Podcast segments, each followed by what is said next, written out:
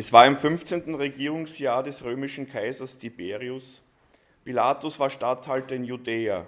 Herodes Antipas herrschte über Galiläa, sein Bruder Philippus regierte in Iturea und Trachonitis und Lysanias war Herrscher in Abilene. Hannas und Kaiphas waren hohe Priester. In dieser Zeit erhielt Johannes, der Sohn des Zacharias, draußen in der Wildnis eine Botschaft von Gott. Daraufhin zog Johannes in die Gegend des Jordan von Ort zu Ort und predigte den Menschen. Sie sollten sich taufen lassen als Zeichen dafür, dass sie sich von ihren Sünden abgekehrt und Gott zugewandt hatten, um Vergebung zu erhalten. So erfüllte sich, was im Propheten Jesaja steht. Er ist eine Stimme, die in der Wüste ruft. Schafft Raum für das Kommen des Herrn, ebnet ihm den Weg.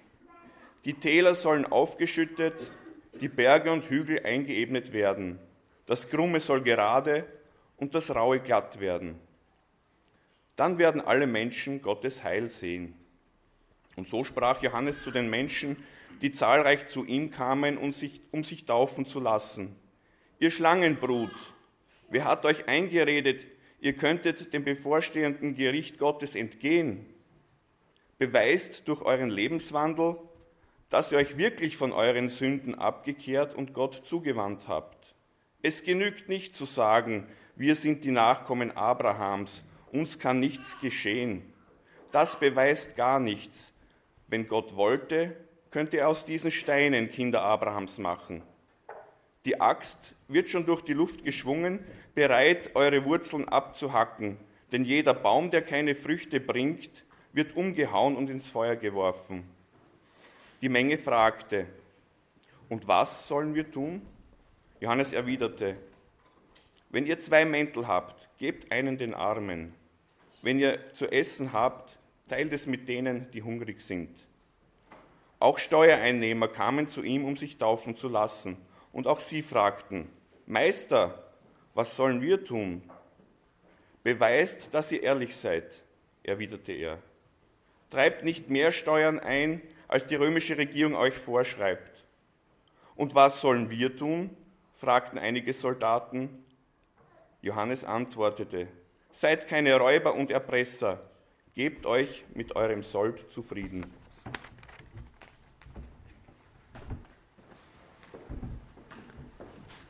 Herr Jesus Christus, wir bitten dich, dass du dein Wort an uns segnest. Amen. Ihr dürft wieder Platz nehmen.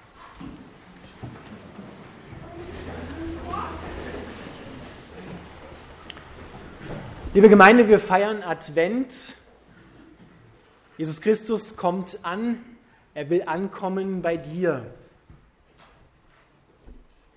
Und wir fragen zusammen mit Johannes, mit der Bibel, mit den Menschen, was sollen wir tun? Johannes sagt, gebt dem Herrn Raum. Öffnet eure Herzen für das Kommen von Jesus Christus. Und Raum geben heißt, da muss auch Raum sein und Raum hat etwas mit Zeit nehmen zu tun. Dass ich mir Zeit nehme, hinzuhören, mir Zeit nehme, von Gott etwas sagen zu lassen, mir Zeit nehme, von eingefahrenen Wegen vielleicht runterzugehen und Gottes Wege neu zu beschreiten. Gebt dem Herrn Raum für sein Kommen. Und dann sagt Johannes weiter, die Täler sollen aufgeschüttet werden, die Berge und Hügel eingeebnet werden, das Krumme soll gerade werden und das Raue glatt. Das sind bewusst gewählte Gegensätze und Dinge, die wir uns gar nicht so vorstellen können, dass das passiert.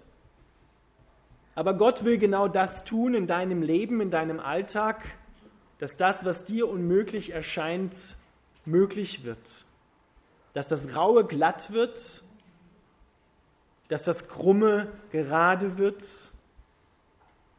dass Täler der Traurigkeit aufgeschüttet werden, damit wieder Licht hineinfällt und dass Berge, die vor dir stehen, plötzlich zu einem Weg werden, den du leichtig, mit Leichtigkeit beschreiten kannst. Erwarte von Gott Großes. Das, was Johannes sagt, bezeichnet der Evangelist Lukas, das steht so im Griechischen drin, mit Euangelion. Es ist Evangelium, es ist frohe Botschaft. Frohe Botschaft in aufrüttelnden Worten, fast würde man denken, anmaßenden Worten, ihr Schlangenbrut, das lässt man sich nicht gerne sagen, aber es ist frohe Botschaft, weil Gott darauf hinweist, weil er uns wachrüttelt, damit wir von eingefahrenen Wegen aufwachen und neue Wege beschreiten. Wenn Gott kommt, so sagt es unser Wochenspruch, kommt er gewaltig. Die Menschen damals haben gesagt, ja, was soll uns denn schon passieren, wenn Gott kommt? Wir sind doch Abrahams Nachkommen. Wir gehören doch zum auserwählten Volk. Wir sind doch gesegnet. Wir sind doch dort hineingeboren worden. Und Johannes sagt, wer hat euch denn versichert, dass er dem bevorstehenden Gericht entgeht? Vielen Menschen ist heute die Botschaft von Jesus Christus so ziemlich egal.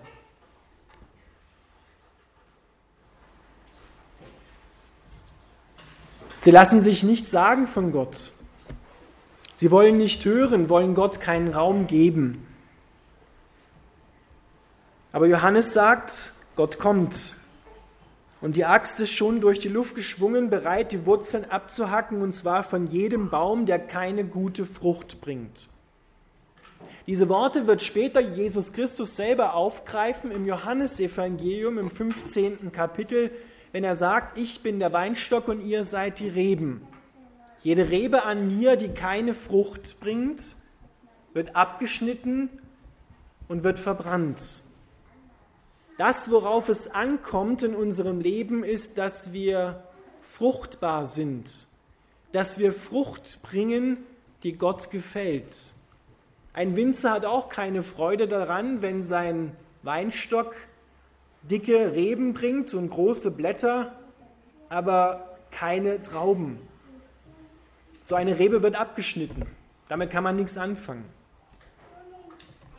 Die Frucht, von der Jesus Christus redet, das sind seine Charaktereigenschaften, die Gott auch in unserem Leben sehen will. Und zwar Liebe, Geduld, Freundlichkeit, Gerechtigkeit, Selbstbeherrschung und Sanftmütigkeit. So werden diese Früchte genannt. Das sind Charaktereigenschaften, die wir so von uns aus nicht haben sondern die erst Gestalt gewinnen müssen in unserem Leben, in unserem Fühlen, Denken und in unserem Handeln. Und die nur Gott selber in uns hervorbringen kann. Um im Bild zu sprechen, Jesus sagt in diesem Weinstockgleichnis, bleibt an mir. Jede Rebe, die an mir bleibt, wird viel Frucht bringen. Und diese Rebe, eine Rebe muss sich ja nicht anstrengen, um am Weinstock zu bleiben. Die kämpft da nicht dran, sondern die hängt einfach vom Weinstock ab im guten Sinne und lässt sich durchströmen mit dem Lebenssaft vom Weinstock und bringt gute Frucht. Sie macht aber auch alles durch, was der Weinstock durchmacht. Wenn es heiß ist, ist es auch der Rebe heiß. Wenn es kalt wird, ist es auch der Rebe kalt. Sie erfährt alles, was dem Weinstock widerfährt, aber der Weinstock sorgt für das Leben. Das Leben in der Rebe und das Leben, das Frucht bringt. Gott kommt es auf die Frucht an, die wir im Miteinander durch seine Einwirkung in uns zum Vorschein bringen können. Und ich habe es bewusst so formuliert, die nicht wir zum Vorschein bringen, sondern die er in uns zum Vorschein bringt. Es ist Gott, der diese Früchte bringt. Und Johannes sagt, wenn wir, um das in unsere Zeit hineinzuziehen, sagen, ja, ich bin doch eh getauft, ich gehe doch eh in die Kirche oder bin Mitglied in der evangelischen oder katholischen Kirche oder wo immer du auch herkommst, und Gott findet keine Frucht in deinem Leben, dann gilt uns dieses Wort, dann werden wir abgeschnitten und verbrannt.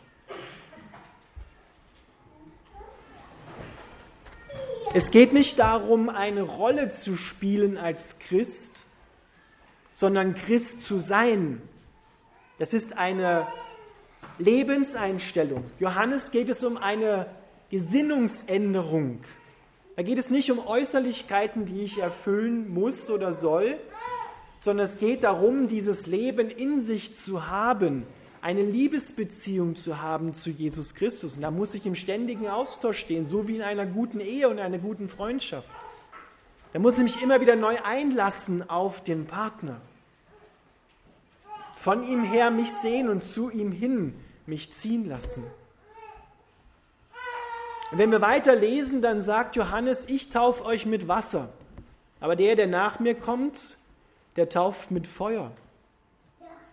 Beides gehört zusammen.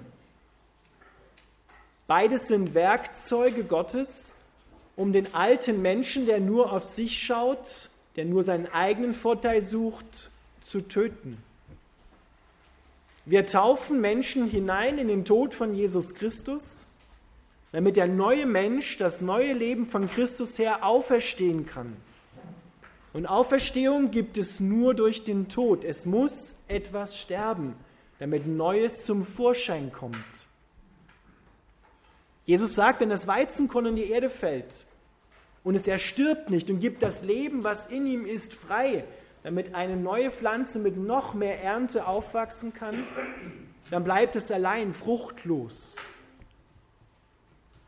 Das Leben muss weitergegeben werden und wenn ein Mensch nur auf sich schaut, egoistisch lebt, dann wird kein Leben weitergegeben dann wird die Liebe nicht weitergegeben. Deshalb muss diese Gesinnung in uns, und das sind wir ja als ganzer Mensch immer, der muss sterben. Das Wasser umschließt den Menschen, es löscht den Körper nicht vollständig aus, aber wer vom Feuer ergriffen wird, der wird geläutert und verwandelt. Deshalb ist das Bild für den Heiligen Geist, der diese Wandlung in uns vollzieht, Gott in uns groß macht, das Feuer und nicht das Wasser. Aus dem Wasser der Taufe kann ich mich auch wieder entfernen und kann sagen, okay, ja, ich bin eh getauft, bin eh in der evangelischen Kirche, aber vom Feuer, wer einmal brennt, für Gott brennt, der kann sich nicht mehr aus dem Feuer entfernen. Der wird verwandelt, ein Leben lang verwandelt. Und wenn jemand brennt für eine Sache, da spüren andere, da geht etwas über, da springt der Funke über. Und es ist Gott, der aus einem Menschen eine fruchtbare Rebe macht. Doch es braucht unser Ja, es braucht unsere Öffnung, dass wir sagen, ja, ich will diesen Sterbeprozess durchlaufen und will dieses Leben von Jesus in mir haben und dass der neue Mensch in mir zum Vorschein kommt, der dann wirkt in Liebe, Geduld, Frieden, Gerechtigkeit, Selbstbeherrschung und Sanftmütigkeit zu allen Menschen, auch zu denen, die ich bisher nicht leiden konnte. Weil Jesus sagt, liebt eure Feinde. Was tut ihr Besonderes, wenn ihr nur eure Freunde liebt? Das tun auch die Sünder. Aber liebt eure Feinde.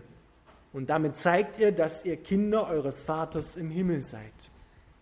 Es kommt auf die Frucht an. Jesus sagt, einen Christen erkennt man an der Frucht, wie er sein Leben lebt, wie er im Alltag spricht, handelt, denkt, fühlt, wie er mit Herausforderungen umgeht. Dort wird sich zeigen, ob ein Mensch verwandelt ist, ob wirklich Gott in ihm lebt oder ob er nur so tut, als ob ob er eine Rolle spielt, ein guter Schauspieler ist. Man kann eine Rolle gut spielen, so dass Menschen sogar denken können, das meint er wirklich. Aber im Alltag, da wird sich dann zeigen, ob ein Mensch wirklich das in sich trägt, was er vorgibt zu sein. Deshalb gebt dem Herrn Raum in eurem Leben.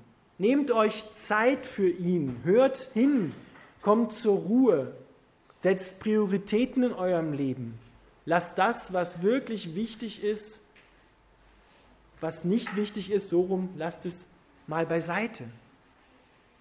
Und lasst Gott mal in euer Leben hineinsprechen. Gebt dem Herrn Raum. Amen.